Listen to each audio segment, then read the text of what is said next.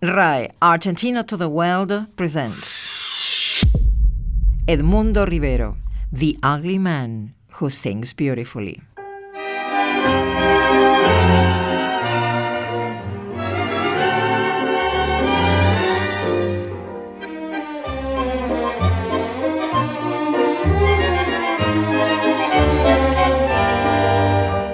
Ayer estaba recordando casa, mi casa, portal donde la luna se volvió esperando, cedrón en donde el viento se perfuma y pasa. The origin of tango can be said to belong to the last years of the 19th century. But it was only by the second decade of the 20th that the public came to terms with the first written compositions. As a matter of fact, the first tango song, that's to say, the first tango accompanied by written lyrics, was My Sad Night, and it was premiered by Carlos Gardel in 1917. During those years, there appeared lots of tango orchestras, composers, and lyricists, and of course, singers among which the most precious voices were baritones and tenors. Es fácil pegar un para cobrarse una traición o jugar en una daga la suerte de una pasión. Cuartito azul de mi primer pasión, vos guardarás. Va a comenzar la eterna y triste fiesta de los que viven al ritmo de un gotán. But one day, when high register vocalists were the trend, there came one by the name of Edmundo Rivero, a gifted for tango, with a deep voice, a unique case, almost an eccentricity in the long list of tango singers.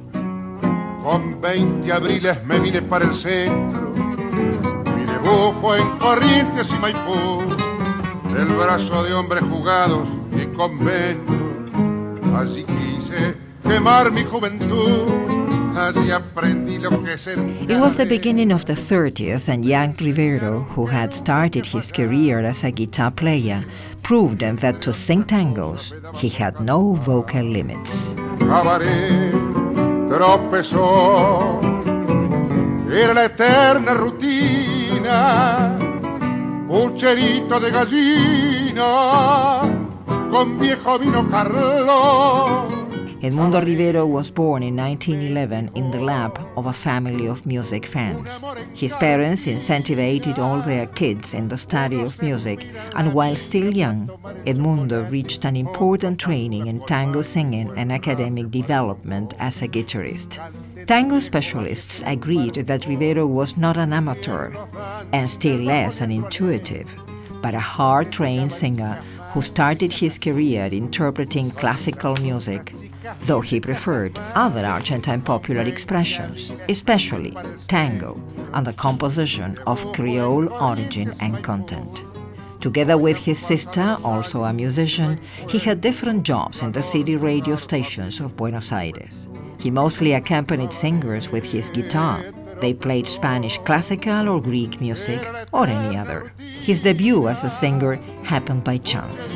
One day, all of a sudden, he had to replace the singer he used to accompany with his guitar, who was on sick leave. Cuando estés en la vereda y te fiche un bacanazo, vos hacete la y no te le des.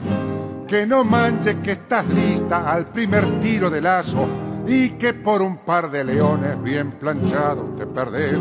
The immediate impact of his performance brought him contracts by the thousands of different orchestras who hired him as a singer, until in 1944 he was called by banker tango icon Horacio Salgán to integrate the latter's orchestra, and there he stayed for three years.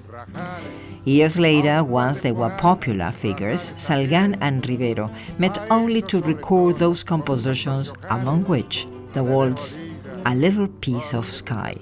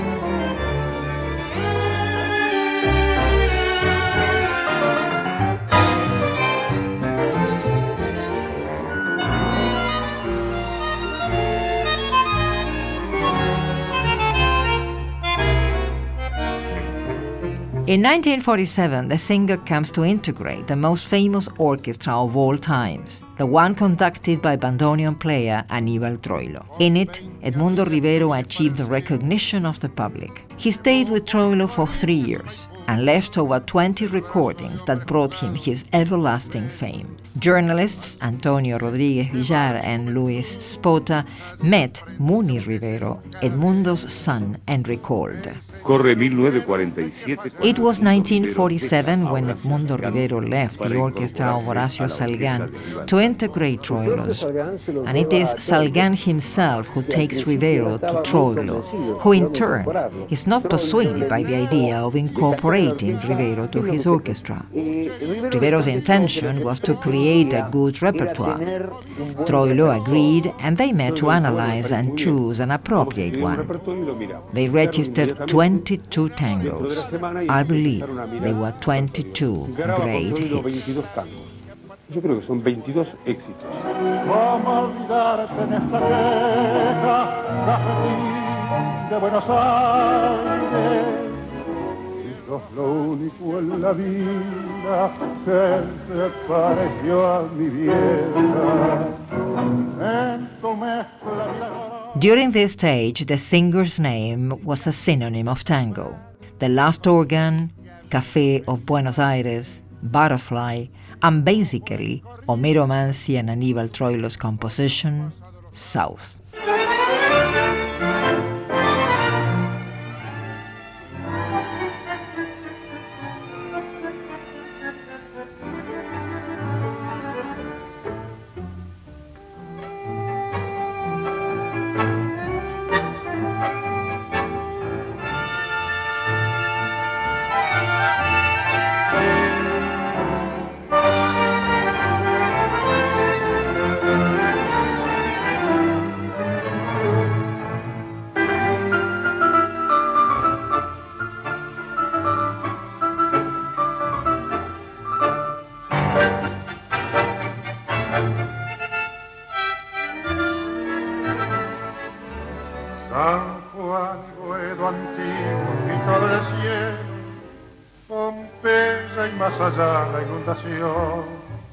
Tu melena de novia en el recuerdo, tu nombre flotando en el adiós, la esquina del herrero, barro y pampa, tu casa, tu vereda y el zanjón, y un perfume de suyos y de alfalfa In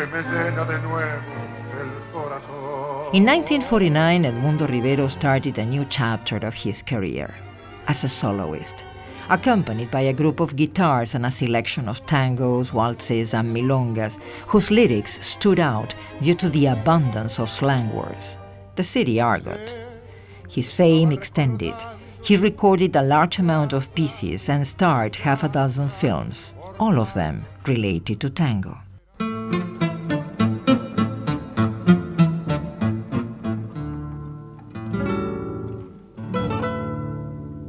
Mademoiselle Yvonne era una pebeta que en el barrio costa del viejo Montmartre, con su pinta brava de alegre griseta, animó la fiesta del Catreal. Era la papusa del barrio latino que supo a los puntos del verso inspirar. Pero fue que un día llegó un argentino y a la francesita la hizo suspirar. Madame y vos, la cruz del sur fue como el signo.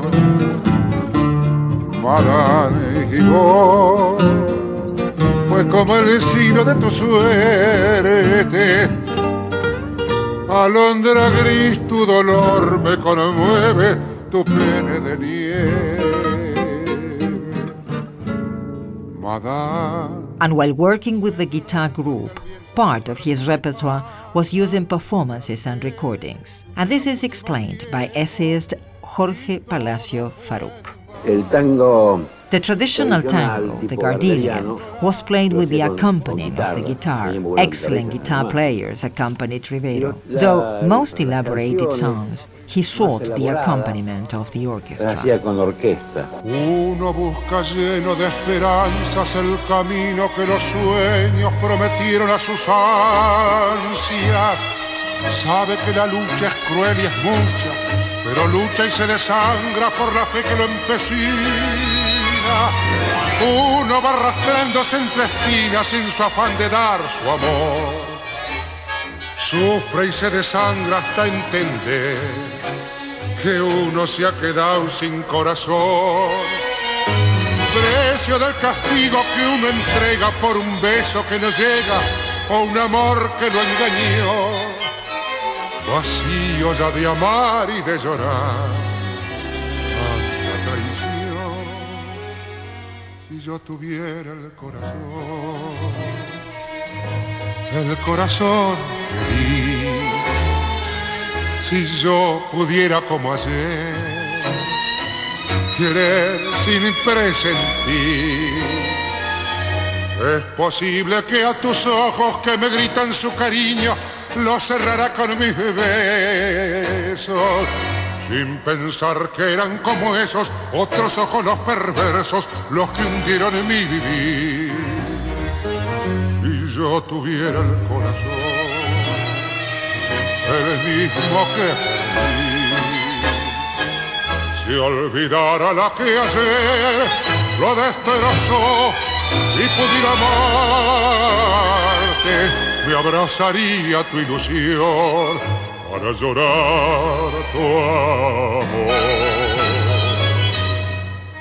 In 1965, Edmundo Rivero registered a memorable record with poems by Argentine writer Jorge Luis Borges, with music of Astor Piazzolla. The record, entitled Tango, marked a milestone in the already successful career of Rivero. The Milonga, Jacinto Chiclana was one of the compositions in the record. Me acuerdo fue en Valvanera, en una noche lejana, que alguien dejó caer el nombre de un tal Jacinto Chiclana. Algo se dijo también de una esquina y de un cuchillo. Los años nos dejan ver el entrevero y el brillo. ¿Quién sabe por qué razón me anda buscando ese nombre? Me gustaría saber cómo habrá sido aquel hombre. Alto lo veo y cabal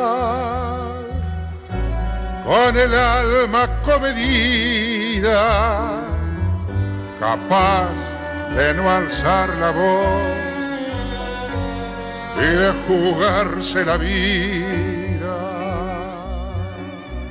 In 1969, Rivero inaugurated the Old General Store a tango place where live performances of tango are still put on.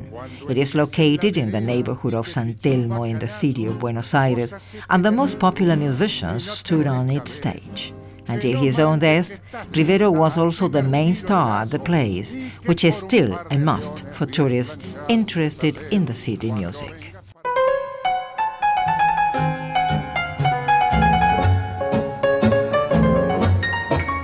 Edmundo Rivero received several nicknames throughout his career.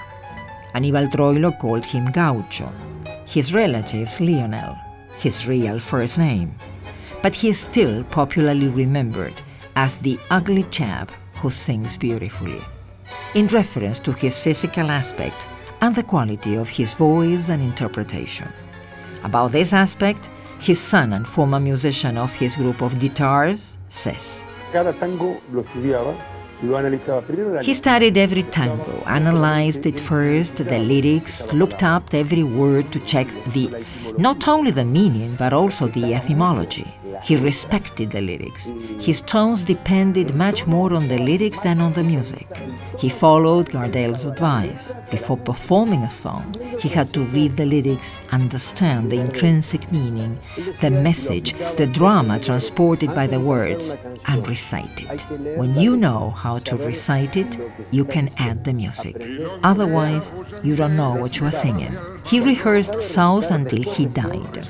And I figured out that since he recorded South in 1947 till he died, he must have sung it 50,000 times. Lionel Gaucho, the ugly man who sings beautifully, Edmundo Rivero passed away in 1986. He never stopped singing or appearing on the stage in his old general store, and until the very last minute, he preserved his splendid deep voice that made the difference with other tango singers. Volverás por los antiguos callejones de barro cada vez que los tangos recuerden el arrabal perdido y renazcan los hombres las cosas muertas en el milagro de la evocación. RAE, Argentina to the World, presented Edmundo Rivero, the ugly man who sings beautifully.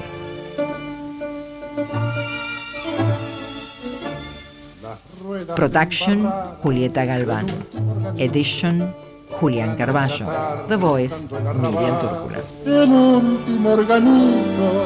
Iba de puerta en puerta hasta encontrar la casa de la vecina muerta, de la vecina aquella que se cansó de amar y así molera tango para que llore el ciego, el ciego inconsolable del verso de Carriego que fuma, fuma y fuma sentado en el umbral.